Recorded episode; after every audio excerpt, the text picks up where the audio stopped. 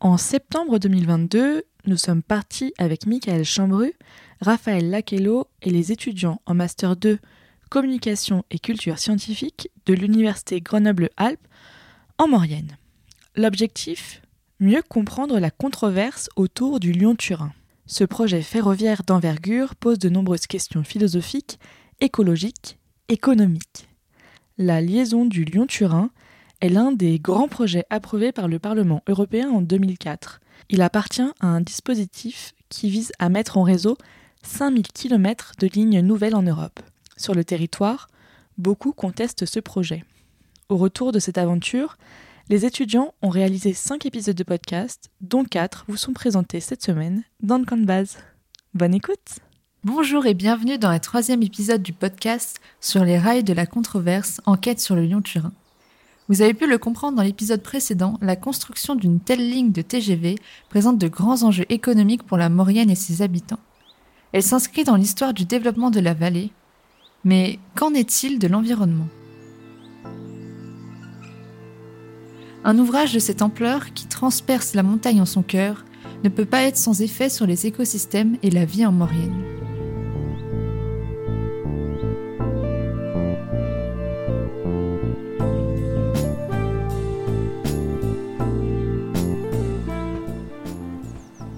Acteur clé de la transition écologique, le train incarne l'avenir du transport et de la mobilité dans un monde décarboné.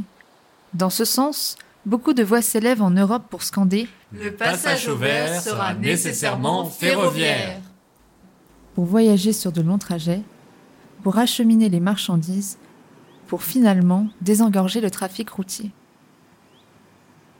Pourtant, le tracé d'un chemin de fer pèse lourdement sur l'environnement d'autant plus lorsqu'il s'agit de passer à travers les Alpes.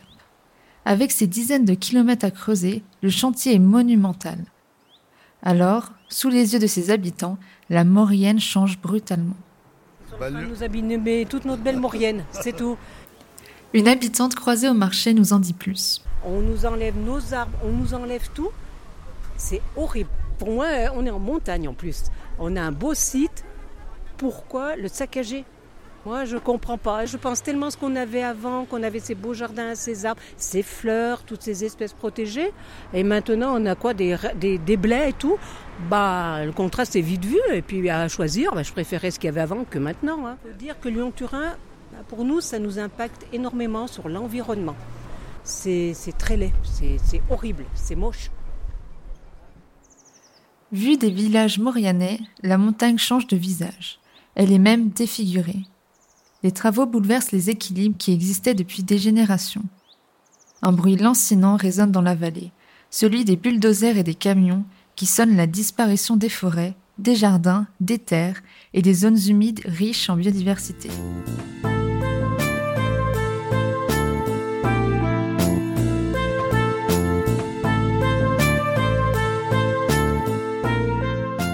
Telt se soucie de ces enjeux. Elle a déployé une stratégie de management environnemental pour suivre l'activité des entreprises qu'elle emploie. La société surveille, contrôle et limite les pollutions provoquées par le projet. Trois lettres. E, R, C. Éviter, réduire, compenser. Il s'agit justement de minimiser les incidences du chantier conformément à la loi pour la protection de la nature. Le but Concilier aménagement du territoire et préservation de la biodiversité. Simon Viat est chargé de ces missions pour TELT. Pour la biodiversité, on suit euh, la démarche euh, éviter, réduire, compenser. Donc euh, avant même, dans la phase de définition du projet, on, on choisit les sites avec les milieux dans la mesure du possible, euh, les moins riches en termes de biodiversité pour limiter au, strict minimum les, besoins des surfaces de chantier. Ensuite, euh, on a toute une, batterie de mesures de réduction qui permettent de limiter euh, les, impacts sur les espèces lors des travaux, comme par exemple déboiser aux bonnes périodes, hors période de nidification, limiter la présence d'espèces de, la faune sur site par des barrières adaptées, par des déplacements d'espèces, des déplacements d'espèces qui peuvent aussi concerner la flore, par la transplantation, etc. Euh, et euh, l'impact résiduel est ensuite compensé sur euh, des sites de compensation autour des sites de chantier. On a plus d'une vingtaine de sites de compensation dans la Maurienne qui représentent plus de 120 hectares de surface où TELT finance des actions de façon à trouver une plus-value pour la biodiversité sur ces sites par une gestion adaptée aux enjeux de ces différents sites. Cette gestion de l'environnement mise en place vise une certaine équivalence écologique. Si TELT ne peut ni réduire ni éviter ses impacts environnementaux, elle doit alors les compenser. C'est pour cela qu'elle se lance dans beaucoup de projets pour améliorer la biodiversité autour des chantiers pour en neutraliser les effets. De la transplantation de tulipes à la construction d'abris à chauves-souris, la société s'emploie à réhabiliter des terrains alentours et à favoriser la vie des espèces protégées. Au total, ces zones de compensation représentent 100 hectares, soit plus de 130 terrains de foot.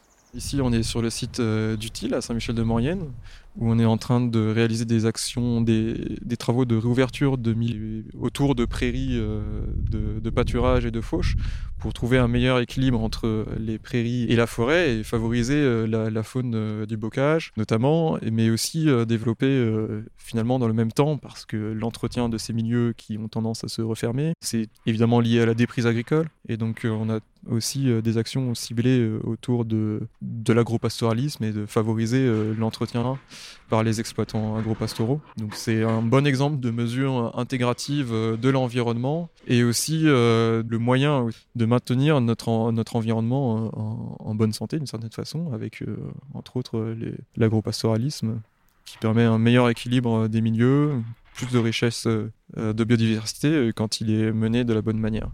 Donc dans les rares cas euh, pour l'eau où on se retrouve à devoir compenser, on le fait euh, en, concertation et avec euh, les acteurs locaux.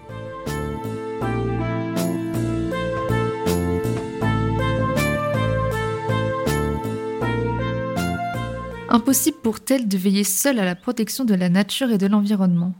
Les acteurs locaux sont donc un maillon essentiel pour la mise en place des compensations. Ce sont eux qui animent la vallée les activités agricoles, le tourisme ou encore le commerce et la botanique, les habitants de la Maurienne participent à la diversité si précieuse à leurs yeux. Dès lors, la société transnationale s'emploie à travailler de concert avec les organisations mauriennaises. Marine Duval, présidente de l'association foncière pastorale de Villarodin-Bourget-La Norma, relate sa collaboration avec Simon. Alors l'AFP, c'est une association qui regroupe tous les propriétaires du territoire, du périmètre de l'AFP. L'association, elle met en gestion ses propriétés, en gestion agricole, avec des exploitants. Donc on fait des contrats avec les agriculteurs pour euh, bénéficier, euh, ils d'un outil euh, plus pratique, parce que c'est nous qui donnons aux propriétaires l'utilisation de leurs parcelles, comment les utiliser. Les interactions qu'on a eues, c'était surtout lors de l'agrandissement de l'AFP, on s'est posé la question sur l'installation agricole pérenne de deux installations. Et on savait aussi que TELT, bah, voilà, ils font des travaux, il fallait qu'on apporte alors pas qu'à Telt, hein, parce qu'on dit Telt, on est d'accord, mais c'était le département et la région. Il faut apporter quelque chose de concret sur ta commune. Et donc avec Telt, on a travaillé sur euh, quelle structure et sur ensuite euh, les travaux agro-pastoraux qu'on voulait mettre en place. Parce qu'effectivement, on avait, nous, misé sur plus de choses et, euh, eh bien, il a, fallu, il a fallu convenir quand même que ben, la décision, elle ne nous revient pas. On a quand même fait un travail pour. Ça nous a aidé aussi hein, pour voir euh, les enjeux qu'il y avait sur les autres secteurs. Mais bon, on a compris aussi que les enjeux, c'était plutôt pour les installations euh, agricoles pérennes. Donc, on a fait un petit compromis et bon, le travail a été fait. On a eu la chance d'avoir une entreprise qui nous a dire, bien accompagné et bien écouté surtout, et qui a respecté aussi nos attentes. Avec euh, bah, TELT, on a travaillé plus principalement avec le service de l'environnement. Et euh, on était un peu en accord quand même, même s'il a fallu de temps en temps mettre un peu le poing dans la poche et pas leur dire, euh, en fait, vous vous détruisez d'un côté, puis vous nous imposez une structure, des zones où vous voulez montrer que vous avez un côté environnemental.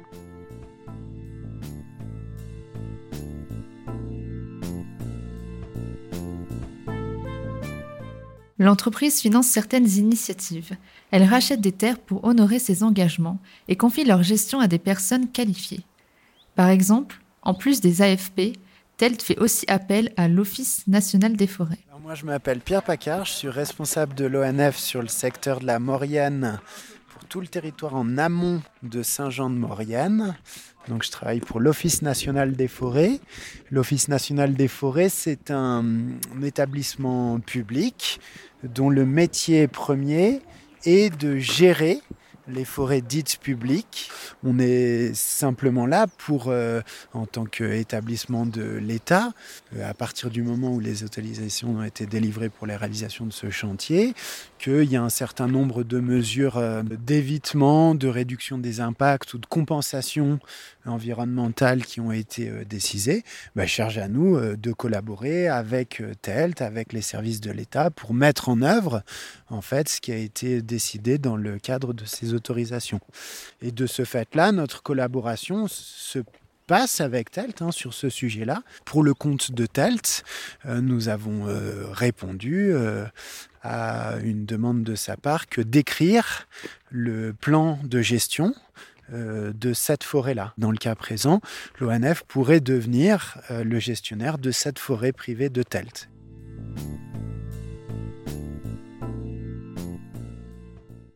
Ces coopérations sont complexes et demandent des compromis. Les acteurs de la Maurienne se sentent même parfois méprisés par l'entreprise, en témoigne le dépit de Jacques Bertoli, président de l'association Les Jardins du Paquier. Mais avec nous, ils ne sont pas gentils.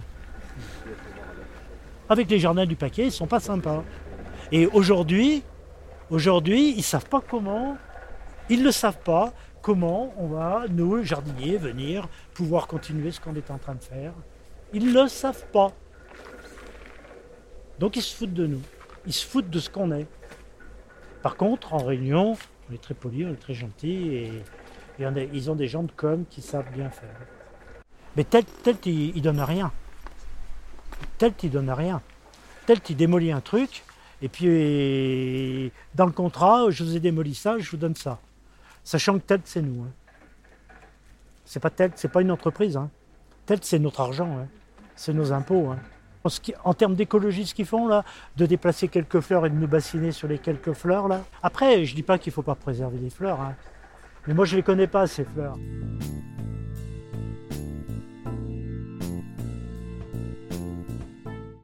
Les mesures de réduction des nuisances ou de compensation sont parfois incomprises. Certains s'interrogent même sur la pertinence des moyens mis en œuvre. Des arbres coupés, des tas de gravats ou encore des sols retournés, les habitants se désolent de voir leur vallée ainsi abîmée. Pour mieux faire comprendre sa démarche au public, l'équipe de TELT effectue des actions pédagogiques sur le territoire. Oui, on essaie d'organiser euh, et de valoriser euh, nos actions, non seulement informer, mais euh, avoir une action pédagogique auprès du public, parce que les actions pour la, pour la faune fleur sont pas forcément évidentes, elles sautent pas forcément aux yeux ou pas, sont pas forcément comprises. Par exemple, on, a fait récemment une animation locale auprès des habitants de Saint-Julien-Mondoni, notamment sur les, sur les mares euh, de, compensation qu'on créait. Les gens se demandaient pourquoi c'était des mares avec des graviers. Ils pensaient qu'on se foutait de la gueule des amphibiens, mais en réalité, l'espèce qu'on ciblait, c'était le crapaud calamite qui, qui apprécie les milieux rudéraux. Donc on a pris une demi-journée pour euh, visiter certaines des mares et, euh, et, donc expliquer euh, pourquoi on les a fait de cette façon-ci. C'était un, on a un retour très positif, par exemple, du public local qui a pu comprendre justement à quoi servaient ces, ces mares. Et c'est qu'une illustration parmi les nombreuses actions de vulgarisation ou d'information qu'on peut faire auprès du public.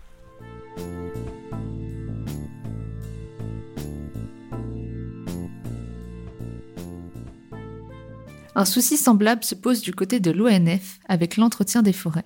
La difficulté à laquelle on est confronté, c'est que dès que on organise euh, des coupes de bois dans ces forêts, alors des coupes de bois qui répondent hein, des principes de gestion durable de la forêt, bah parfois les gens ne comprennent pas le pourquoi du comment de ces exploitations forestières. Donc c'est à nous euh, de bien expliquer ces enjeux-là euh, à la société, au public qui vient à notre contact, pour leur expliquer que c'est une nécessité de, gérer, d'entretenir, d'exploiter la forêt pour qu'elle continue de répondre à nos propres besoins. Besoins en bois, habiter dans des maisons en bois, chauffer au bois, mais également euh, gérer la forêt pour qu'elle reste accueillante et qu'on puisse toujours la parcourir sans difficulté.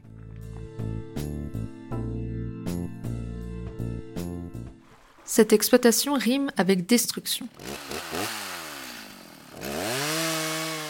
Destruction d'une forêt familière qui nous évoque la nature. Mais de quelle nature parlons-nous?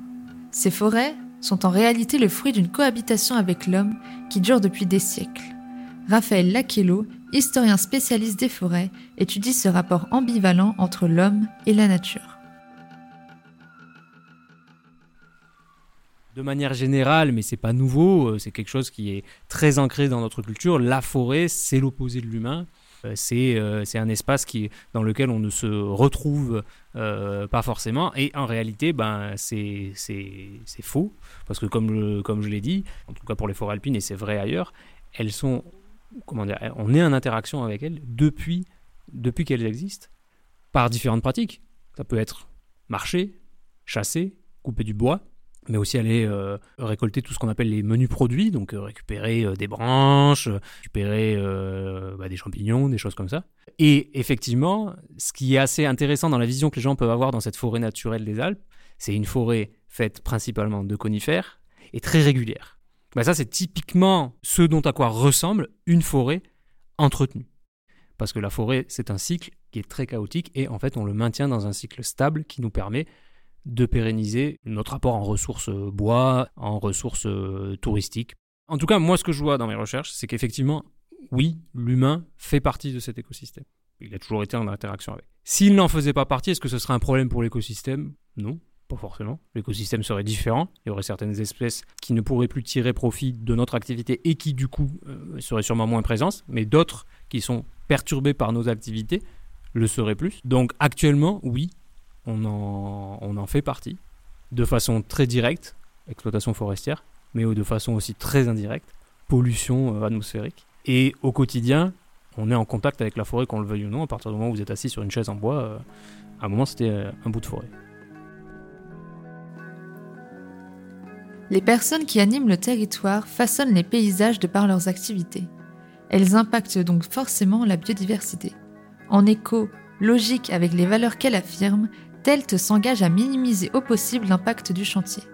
Elle mobilise alors les organisations locales et sensibilise les publics aux mesures qu'elle entreprend. Mais est-ce vraiment suffisant? En surface, nous pouvons déjà observer des bouleversements du paysage qui affectent les habitants qui ont grandi en Maurienne. Et en creusant un peu plus profond, c'est toute une fragilité qui se révèle sous nos pieds. Le Lyon-Turin suit finalement son cours, irréversible et incertain. Pour en savoir plus, on vous invite à écouter les prochains épisodes du podcast sur les rails de la controverse.